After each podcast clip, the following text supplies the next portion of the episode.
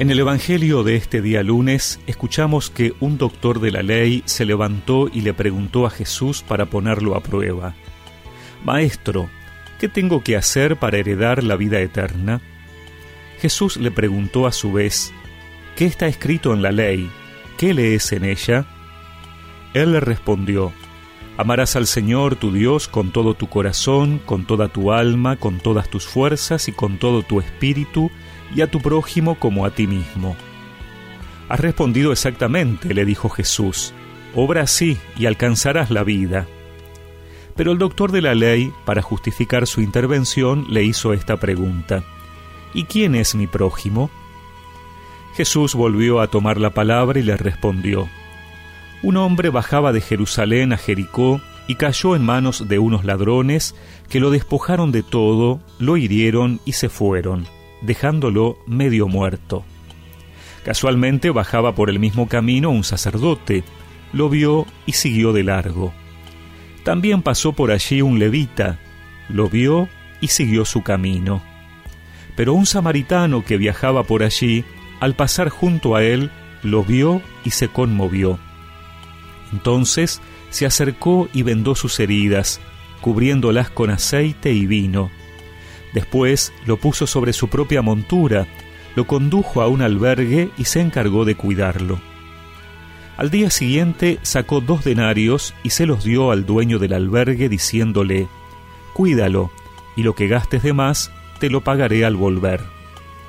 ¿Cuál de los tres te parece que se portó como prójimo del hombre asaltado por los ladrones? El que tuvo compasión de él, le respondió el doctor. Y Jesús le dijo, Ve y procede tú de la misma manera.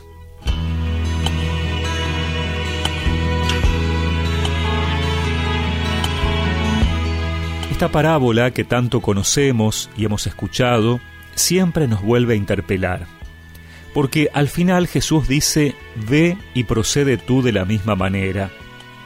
Es decir, Jesús no solo quiere que sepamos quién es el prójimo, sino que actuemos en consecuencia es que en la época el prójimo era solamente quien compartía la misma fe. El samaritano que se compadece y atiende al hombre asaltado era técnicamente quien menos se podía considerar prójimo, pero sin embargo actúa como tal. Nosotros podemos saber muy bien quién es nuestro prójimo porque hemos escuchado muchas veces la palabra de Dios. Pero la pregunta que nos hace el Señor es si obramos en consecuencia. El sacerdote y el levita pudieron tener muy buenas razones para no detenerse, pero solo el samaritano antepuso el valor de una vida a cualquier diferencia o razón.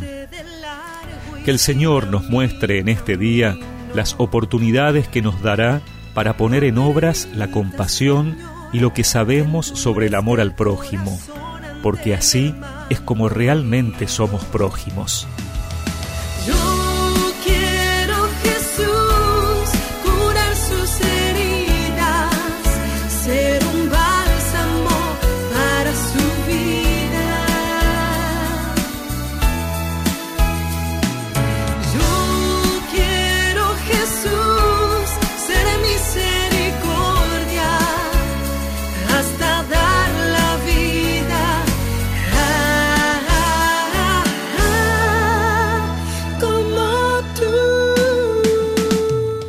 Y recemos juntos esta oración.